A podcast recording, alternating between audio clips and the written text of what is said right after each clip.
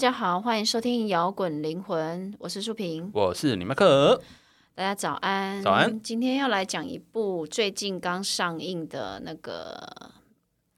漫威电影，哎，也不是刚上映了，它其实也快下档一阵子。对对对，然后而且已经快要上那个 Disney 的串流平台了。对，现在都很快。对啊，可是其实会有一批人还是呃很死忠的漫威迷哦，只要。那个电一上档，他不会等那个串流平台上映，他一定就是会一定要抢先去戏院。对对对，那这部片其实，在上映以来已经打破就是二零二二年台湾的那个应该怎么说开片记录嘛？票房对它票房其实，在全球已经破五亿美元了。所以我觉得，只要好像只要一有漫威宇宙那种电影星座上场，就会引起一连串的就是热潮啦。尤尤其奇异博士他这个这个角色又算是受欢迎。对，而且大家奇异博士一那么精彩，那么好看，所以大家就会对奇异博士二特别特别的期待放非常大。嗯，对。但是你知道吗？从这部作品啊，就是从国外到台湾，我觉得大家对这个作品的评价不一诶。文到底有多不一样，或者是说《奇异博士二》到底有多失控？因为它这个片名就叫《奇异博士失控的多元宇宙》，我们来聊一聊它到底有多失控。就是它也给我们一个失控的观影体验嘛？有到这个程度吗？我觉得我先讲一下我的感觉好了。我觉得它比第一集呃比较以哲理宇宙观为主的第一集的内容啊，续集比较在探讨奇异博士的内心层面，就是你可以比较可以感受到奇异博士的。怎么说？比较像一个活生生的人呐，七情六欲，比较不太像是那种高高在上的超级英雄。然后这一集出现了一个很重要、很重要的人物，就是汪达。然后因为漫威电影宇宙已经发展到第二十几部作品了嘛，到而且第四阶段的影集目前已经推出六部了，所以他彼此之间的那个关系其实有点错综复杂啦。所以我觉得，如果你错过某一些作品的时候，你在观赏《奇异博士二》的时候，你就会有一点资讯上的断层，有些桥段你会觉得有点突兀。这部你需要去看过《汪达幻视》这个影集，对你才可以知道为什么汪达要做这些事情。对，像我老实说，因为我那时候还没有看过汪达，所以我觉得我在看《奇异博士二》的时候，我会有一些剧情是会有点跟不上的感觉，因为。呃，旺达就是在奇异博士就变成就是绯红女巫反派嘛。那对于没有看过旺达幻视的观众而言，可能就不会明白说他怎么会变得那么多。然后，因为在奇异博士二，他的整个剧本里面没有再去点到说母子之间曾经有的情感连接。对，这一部完全他没有帮观众做一个回顾。对，而且或者是说你没有去说为什么孩子们不存在，所以没看过影集的观众，你就是。就有点像天外飞来一笔的反派的绯红女巫吧，而且她跟孩子的连接其实不是那么直接就跳到孩子。对，所以对你如果不是过去在无限传奇里看看过汪达幻视的那种人啊，你就会比较无法理解说他对两个不存在孩子的那个依恋到底是什么。那为什么他会去受到黑暗之书的诱惑？对，他为什么那么想要去别的宇宙找小孩？对，所以我在看这一点。看这《奇异博士二》的时候，是让我觉得最跟不上的，充满困惑，没有办法有那种情绪的代入感这样子。然后，但是因为绯红女巫跟奇异博士都是那种精通魔法的人嘛，所以你只要各种玄奇情境在这个影剧、嗯的电影里面出现，其实就是合理的。反正就是充满魔法的那种视觉特效啊，缤纷啊，尤其是那个。电影一开头就出现了一个章鱼怪，章鱼怪就让你哦马上吸睛。章鱼那个章鱼怪太经典了，对，但是他后来其实也没什么戏份呐。然后还没有还有一个一开场一开头的那个登场人物那个阿美丽卡，她在电影里面占有很大的戏份嘛。他就是呃跟奇异博士有很多怎么说呢？交流的成分吧，就一开始别的宇宙的奇异博士还想要牺牲他，就是就是傻眼。对，可是你知道他给我的感觉有点像是 NPC 而已，哎，因为他其实在表现没有很多。对，我觉得他的情感层面表，他虽然有很多的交流机会，可是情感层面没有让我觉得很深刻的记忆点，就真的就是一个 NPC，可以 一个就是他没有出现，他也不会影响剧情的感觉。因为这部就变成主轴，其实是。有点汪达才是主角的那种错觉，对，但我又没有看过《汪达幻视》，对，所以所以我在看的时候就会觉得，嗯，不是很能够理解那个情感的层面，也比较不会有那个对记忆点。就像我现在如果已经看完了一个多月，然后我可能已经忘记了。对 你说的没有错，因为在这部这个剧情里面，阿美丽卡有点变成说她是汪达想要找到的一个道具，因为他是汪达，就是只是要利用他的能力而已。对啊，就是一个 NPC。对，汪达也没有要为了什么美色，也不是觉得他可爱，都不是。对呀、所以但而且那个其实其实这整部片的剧情主线其实很单纯啊，就是奇异博士他遇到多重宇宙旅行的那个阿美丽卡嘛，然后他被邪恶敌人追捕嘛，然后他就在帮助阿美丽卡，就是逃出那个邪恶敌人的追捕，然后同时也要面对自己的心魔这样子。然后其实呃，电影一开始就是那个邪恶角色，其实身份就已经揭晓了，就是那个复仇者联盟成汪达，就是越讲到汪达就是汪达，没有，我就觉得说他那种介绍本片反派的方式，有点是在介绍本片主角的感觉。我不知道那主角就是汪达，其实就是汪达跟奇异博士这样子。对啊，然后就是这只说汪达，他因为他没办法失，哎，失去至亲至爱吧，他失去万幻视，也没有小，也失去孩子，然后无法走出悲伤嘛。然后，就是他最后变成了绯红女巫这样子，然后钻研黑暗神书嘛。所以这是《汪达幻视》里面影集里面的主要在讲的，但是他是就把那个这部分的剧情衔接到《奇异博士二对》。，而且有点延续那个影集，继续在播它的后续。这对对对，所以如果你没有你，我真的觉得建议你要看《奇异博士二》之前，你要先去看《旺达幻视》，你会比较有感对觉。，不过不过好，我即使看了《旺达幻视》再来看这部电影，我会觉得说，嗯，你有点反反复复的旺达，因为你在那的个影集的后面明明就已经好喽，说好喽，嗯我们要放下这一切喽，结果结果他 电影又开始不甘愿了，对，还要还动起平行宇宙的歪脑筋，他去夺取阿美丽卡穿梭多重宇宙的能力嘛，然后希望去他孩子存在的宇宙，他去去抢别人的，对他去抢别的追宇宙的自己的小孩，对那个汪达来讲，他是要去追寻他的幸福这样子啦。对。对，那我们刚说他也因为是那个奇异博士帮助阿美丽卡，然后这同时也要面对他自己的心魔，所以他剧情一开始有一段就是他跟那个克里斯汀，他的前女前女友，啊，他去很有风度的参加前女友的婚礼，对，哦，对，那面对克里斯汀那时候不是问他一句说你幸福吗？然后你你就可以看到奇异博士就是做出一个回应这样子，然后就感觉是那种硬着头皮做出正面的回应，说嗯我现在还不错啊这样子，所以还要还要祝福你就对，对，但是嗯、整个这部片看起来就是呃有一点在看奇异博士的内心反省之旅啦，因为所有他个性上的特质跟缺陷，就是在这一段旅程当中就一直被反复检视。因为好像全全片里面除了汪达以外，其他人都是在反省奇异博士这个角色。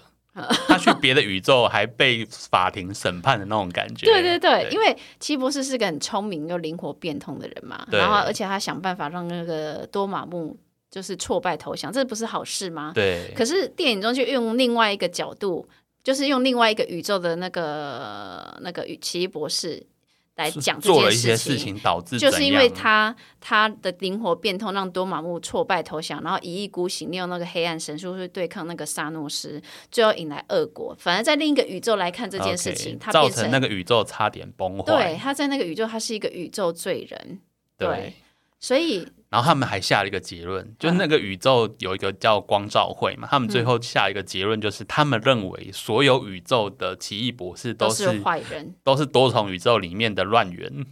就是他很聪明，他想要做好事，但他最后会导致每个宇宙的毁坏，这样子。对，所以其实就是用另外一个，就是我刚刚讲的嘛，用另外一个角度一直在反复跟检讨那个奇异博士的那个特质、缺陷，然后心魔这样子。那奇异博士不是也是很聪明吗？对但是他的聪明的同时，他也是固执跟自大，而且或者是对，呃特别坚持逻辑，追求完美的成功率。因为他底子里觉得好像他比别人聪明，对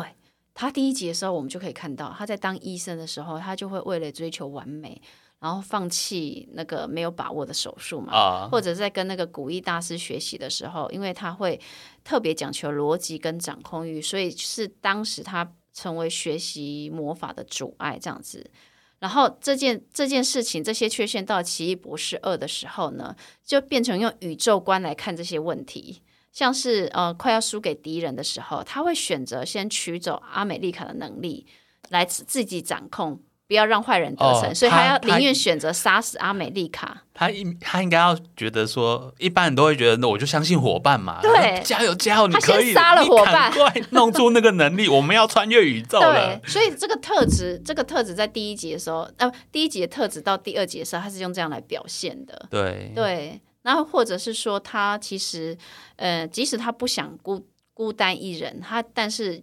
就算害怕进入一段感情，他宁愿选择放弃克里斯汀，他不会选择去那个经营感情，因为他对于难以控制的事情，他就选择放弃。哦，别人爱不爱他这件事情是无法控制的。对对，所以呃，就像克里斯汀说，你就是要当那个操刀的人，意思其实就在说你总是要掌控一切。可世界上就是有些事情，你知道是没有被被被掌控的，就算是能力再强大的法师也做不到。对啊，所以这就是失控的多重宇宙。他他他在另一外另外一部电影也没有办法完美解决那个蜘蛛人遇到的困难。那是另外一个蜘蛛人的那个 多，也是在讲多重宇宙的梗。这部的前一部漫威电影，对对对，所以其实讲起来，最失控的宇宙不是宇宙，是人心跟情感啊。嗯因为其实有时候一个其中一个宇宙可能就是我们的镜像，然后你透过多重宇宙去看见不一样的自己，或者是说你所不知道的自己。而且，其实你在这个宇宙你觉得遗憾的事情，你可能在另外宇宙其实完美的结局哦。嗯，对啊，就像那个奇异博士在这个宇宙跟克里斯汀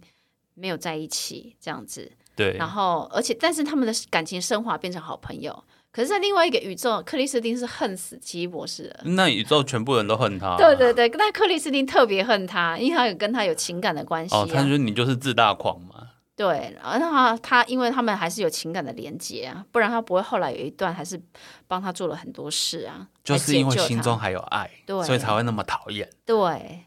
然后还有那个绯红女巫啊，绯红女巫在这个宇宙不是一直在找她的孩子吗？对，但是在另外一个宇宙，她的孩子是就是被照顾的好好的。但另外宇宙的绯红女巫感觉就是本来就已经跟孩子好好住在一起，她就是个妈妈，对对，然后她好像也没有在当超级英雄那种感觉。对啊，所以有些时候执念是不是不要太深啊？对啊，因为对某些事物的执着过了头，后来你所追求就会变成一个灾难。因为我觉得他已经执着到他已经没有逻辑了，嗯他怎么会觉得说哦，我的小孩不见，所以我去另外一个宇宙把那个那个宇宙的我的小孩抢过来就好？那那个宇宙的你怎么办？对啊，他的小孩就会被你抢走。对，所以他就没有，因为他一定是陷在自己的世的宇宙世界嘛，我执当中，这就是所谓的我执。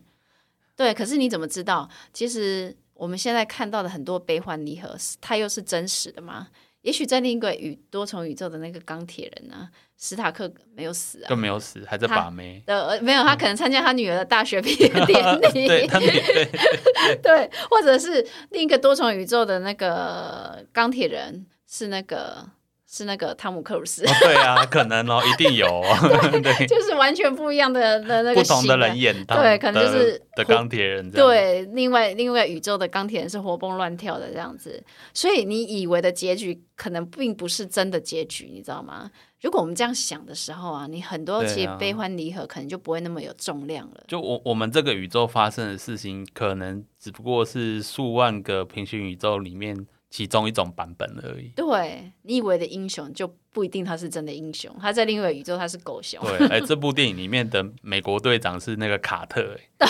就就不是那个男生，你知道吗？就是要找他来的那个人来不及，然后他就把那个什么士兵的住在自己身上，对，他那对那就是八三八宇宙嘛。对，八三八。你那个光照会不是有很多重量级的那个超级英雄成员吗？那个 X 博士他做的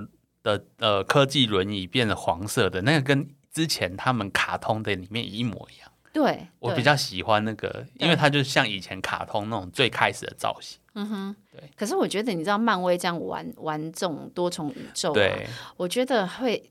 我不知道哎、观众如果一直一直看那种无限可能，会产生一种状况，就是情感麻木，就是反正他，你看、哦你看一部部剧的时候，你这个主角死了，你会可能会一些感受悲伤的感觉，然后你会对这个剧情印象特别深刻。对，可是你现在反正他有无限可能嘛，他可能在下一集里面他又复活了，就像我看到 这你就会觉得对。没有什么情感了。就这一集，我看我们看到汪达把自己埋起来，你就觉得啊，他以后想出来就出来，想说这漫威电影啊，就你不会为了角色的生死感到难过，因为不需要啊，因为这些角色可能在别的宇宙设定之下，他又重新活过来了。对。我们的意思是说，你会削弱你看剧的情感的冲击啦。嗯，对啊，所以看久了你就不会印象深刻，你就你就会看到很多就是很多集，比如说很多漫威作品之间的那个之间形成的多重宇宙，对，然后你就会觉得很模糊。就是哦，下一次又换谁跟谁打了，对，然后谁又变坏人，对谁本来洛基这个坏胚子在影集里面竟然是好人，是，所以我觉得你如果那种影集系列影集啊，如果你要做那种时间旅行那种。让角色复活的那种作作弊方式，或者是说你要做一些扭转过去的错误，把一些呃死去的角色带回来，我觉得还是要克制的使用，你不能一直用，因为你要确保那个情感冲击还能够到位。那可能就是。每十年之后再来用啦，不然你一直在重置 角色就一直复活啊。啊，像那个那个 Top Gun 六、嗯那个三十年后，就特别的有情感冲击，对不对？全部的人都老了，只有汤姆克鲁斯没有老。对对对，好情感冲击哦。所以《奇异博士二》是在呃，我觉得比较在讲奇异博士的自我审思之旅啦。然后呃，奇异博士见到多重宇宙的自己，改变了他原来思维，然后也做出了不同的选择。我你记得在剧情的最后一段不是有战斗嘛？然后奇异博士就是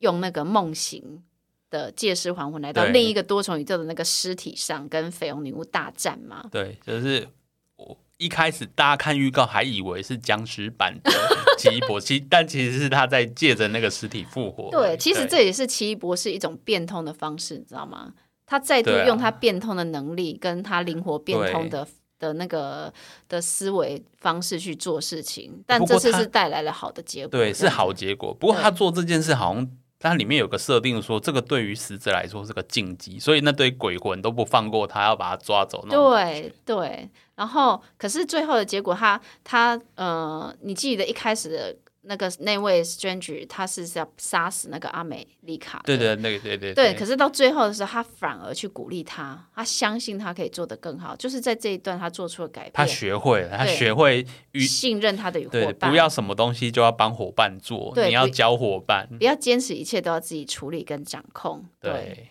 所以你看到这一这一段的时候，除了就是印象深刻的就是活尸，我以为在我在看那个阴尸路，因为国外真的很爱玩那种僵尸而且他们玩这。种僵尸都是那个那个肉体都已经快要腐坏，你知道吗？对，就是嗯，这个拍这个电影的导演也是以前有有导过《尸变》啊、蜘蛛人系列的那个，哦所以他会你会看到，就是他把恐怖片的风格带进漫威电影中，呃，所以你虽然不是真的到让人家害怕的地步，但是也蛮多了蛮多的节奏感有些跟动感。黑黑色幽默那种对，感觉，就是娱乐感十足啦。对然后最后一段给我的感觉就是，呃，他不是信任他的伙伴嘛，他他放下一切都要自己坚持、自己处理跟掌控的那个坚持嘛，嗯其实也是在告诉我们，其实你永远都有选择的机会，你永远可以是那个最好的自己，这样子。永远可以是那个最好的自己。对，因为说得好没有哪个宇宙最好啊。对啊，对，所以真的没有哪个宇宙最好。对，你茫茫宇宙海里面，这个无数的宇宙里面，一定会有好的版本的你。那所以你在这个宇宙，你也有机会成为那个好的版本，对，因为一切都只是选择的问题。对，就像后来奇异博士选择他对那个至尊法师行至尊之礼，他本来一开始不是都不要吗？对啊，然后他也跟那个克里斯汀坦诚，其实我是爱你的，这样子，我在每个宇宙都爱你啦。哎，他这么肯定，对，对，他是这样讲，这样子，他 嗯坦诚在面对呃，这场可能已经没有机会成功的感情了，然后继续往前走这样子。不会啦，现在离婚率那么高。对啊，所以我觉得，呃，如果你要去看《奇异博士二》，应该都会先去看《奇异博士一》啦。对，会你会看见，如果你两集都有看的话，你就会发现他在二的时候，他变得更成熟，然后更更有那个大师的风范，这样子。对了，先让他面对他内心还不够成熟的缺点。对，然后呃，我觉得。第二集虽然剧情没有太大的意外变化，但是格局其实是比第一集大的，就是因为我们看到超级英雄的人生课题。对对，那其实对应到我们的生活的话，其实有时候我们的生命中有时候会有很多的挑战嘛，或者是失误或遗憾，有时候很多事情是没有最好的解法，你只能就是选择活在当下，问心无愧，信任一切就是最好的安排，就像。我刚说的，没有哪个宇宙是最好的，就只能珍惜现在就是最好的这样子。其实有时候你会发现，就是说，虽然最后结果不见得是你满意的，但是你会有一种感受，就是说，其实他是要让你去经历那个过程，对，来去学习。对，哎，讲这么娱乐感十足的那个。也可以把漫威，我们也把它讲的很心灵鸡汤，也把它讲成心灵鸡汤。好啦，建议大家可以去看看，反正串流平台要上了哈。然后先去，我觉得先去看汪达了。汪达换是先看啊，才不然你就觉得汪达这这部片这一集在踢什么笑？你真的会没办法带入带入那个情感这样子。对你，你去看汪汪是，你就会发现他其实真的很痛苦。你说汪达很痛苦，汪达很痛苦。哦，还我以为你说看的人很痛苦。他他在那个什么对决里面亲手了结他心爱的人，他真的很痛苦。嗯，好好好，那我们就这里就不先不聊汪达了，这样把汪达的过去留给你们。好了，我们摇滚灵魂下周见喽，拜拜，拜拜。最后的最后，感谢大家收听我们的节目。如果你喜欢我们的节目，欢迎到 Apple Podcast 或 Spotify。订阅我们的节目，也别忘了给我们五星评分、留言鼓励哦！五星五星！明天又是上班日啦，让我们大家一起坚强的面对吧！我们下周见。